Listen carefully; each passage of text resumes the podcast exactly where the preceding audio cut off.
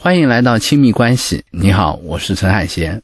在前面的课程里，我们讲了亲密关系中的不良的沟通方式，讲的是怎么解决问题。可是亲密关系不只是解决问题，还有培养感情。接下来这两讲，我们来讲讲两种增进感情的沟通方式。一种是怎么创造两个人的情感连结，一个是怎么增加两个人的情感储备。这一讲，我们就先来讲讲怎么样的沟通才可以创造更多的情感连接。我见过一些夫妻在咨询室里吵得很激烈，但是当一方最终说出“其实我还是爱我老婆的”或者“我还是爱我老公”的时候，他的伴侣脸上就会忽然充满神采。说爱是很难的，我猜是因为当你承认自己在心里需要对方、依赖对方、承认对方重要的时候，也给了对方伤害你的权利。有时候我们宁愿提醒自己那个人不重要，也不愿意说出我们其实很需要他。可是承认自己需要对方，就是彼此产生连结的开始。这意味着某种程度的失控，因为你不知道别人会怎么反应。而这种失控又强化了人际关系的怕。我们在前面的课程里学习到，对爱的渴望让人想要靠近亲密关系，而对被抛弃的恐惧又让人想要远离亲密关系。当亲密关系中的一方对关系感觉到安全的时候，对爱的渴望让人想要跟对方敞开心扉，寻求连结。相反，当亲密关系让人感觉到不安时，内心的怕就会让人陷入防御的状态，封闭自己，以免再次受伤。就像在咨询室里争吵的夫妻，他们有很多消极的沟通方式，这些争吵都会导致连结的中断。那什么样的沟通能让彼此产生连结呢？有这样四个原则。第一个原则是能够袒露自己的脆弱。我们每个人心里都有很多的纠结和不确定。平时的时候，我们会把这些东西都包装的很好，我们会用一个完美的外形给自己做一个漂亮的包装。人越是害怕关系，就越想把自己包装的好。可是，在亲密关系里，不能以真实的情绪和面目示人，是一件很累人的事儿，其难度不亚于在一个充满危险的地方当卧底。很多人以为脆弱是没用的东西，是弱小的表现。可是，在关系里，能够袒露脆弱的人，反而是最勇敢的人，因为这样的人能够去面对那种对方如何回应我和接纳我的不确定。不仅如此，在亲密关系中，脆弱是连结的信号，它代表了信任和接纳。有个女性在讲述自己对另一半的幻想时说。我希望他在外面英勇杀敌，像个盖世英雄，回到家就能给我讲讲他的害怕，到我这里疗伤。其实这就是每个人对家的幻想。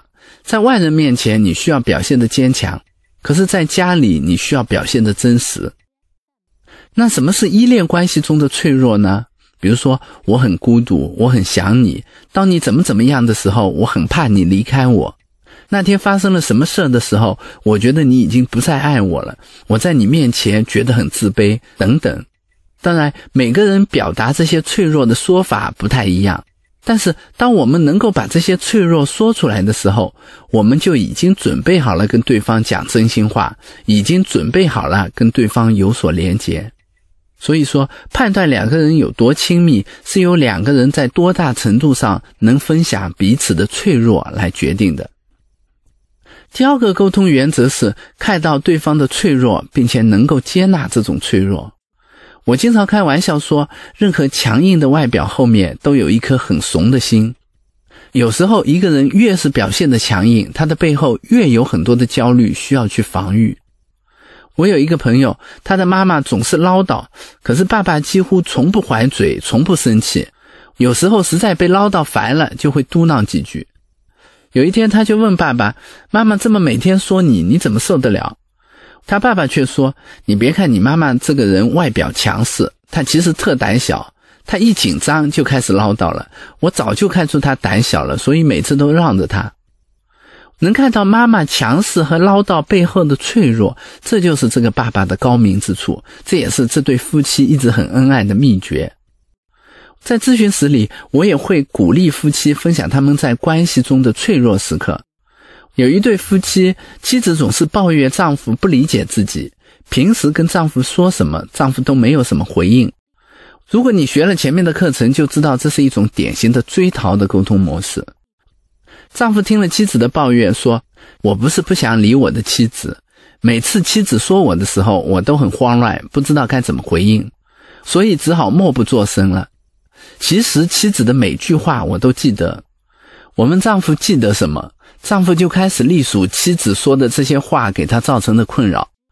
他说，有时候妻子说完了，他以为没事了，可是我整晚都睡不着，都在想我妻子的话。”我问妻子：“你知道老公这么苦恼吗？”妻子的声音一下子就软下来了。她说：“我从来不知道，我还以为他一点都不在意呢。”后来妻子说：“因为这次咨询，她一下子对老公有了更多的理解，想发脾气的时候也有了更多的顾虑。这就是分享脆弱所带来的连结。”第三个沟通原则是直接告诉对方我们自己的需要，跟别人表达需要是不容易的。一方面，这承认我们依赖对方；另一方面，这也冒着被对方拒绝的风险。很多人不习惯直接提出需要，却习惯躲在抱怨的背后，指责对方不懂我们的心思，没有满足我们的需要。有个朋友曾跟我分享他的经验，说以前我过节过生日，想让老公送礼物给我，我总是不说，总等着他自己觉悟。但是他每次都没什么表示，我就很生气。后来我慢慢学乖了，每次过节之前，我都会跟他说：“喂，我过几天要过生日了，我还缺块表，你是不是要表示表示？”然后老公就笑笑，到时候就会帮我买。有时候他不仅会买我要求的，他还会买点别的，我就会更高兴。我问他：“人家都觉得老公主动送礼物才浪漫，你是要求来的，不会觉得少了点味道吗？”他说：“不是啊，我要求了，他会记得，会答应，这就是他在在意我。像要礼物这些需求还是容易表达的，有些跟依恋相关的需求就更难表达，因为它太重要了，我们太害怕被拒绝了，以至于要摆出防备的姿态来应对可能的拒绝。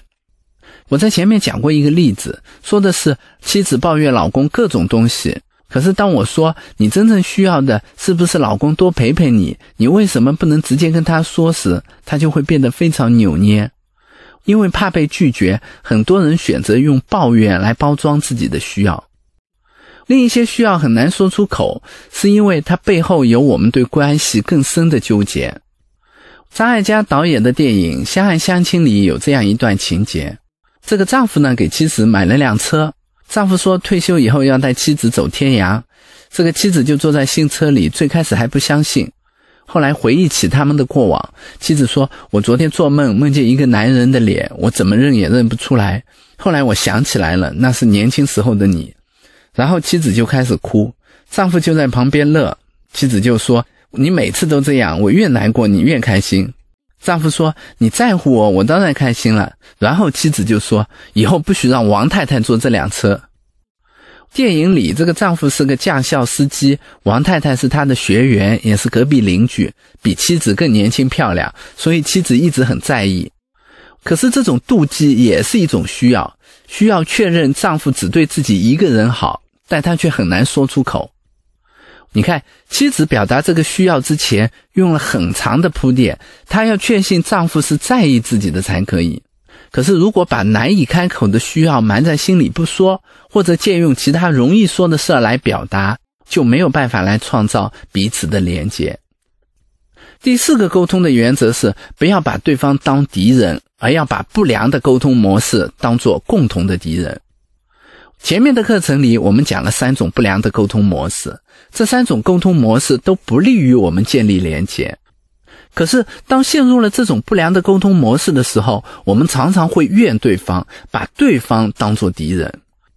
有时候，我会鼓励夫妻从他们的纠纷里跳出来，把不良的沟通方式本身当做他们两个人共同的敌人。我会建议他们给这种不良的沟通模式取一个名字。讲讲这种沟通模式是怎么危害他们的感情的。我这么做就是为了让夫妻有一种站在一起同仇敌忾的感觉。一旦他们把不良的沟通模式当做了外在于他们的敌人，那他们就能够相互配合去解决问题，这反而能够增加他们的连结。给你留一道思考题：什么时候你感觉到你的伴侣和你是有连结的？当时你们做了什么？欢迎在评论区留言和大家分享。下一讲我们来讲讲怎么沟通可以增加伴侣的情感储备。我们下一讲见。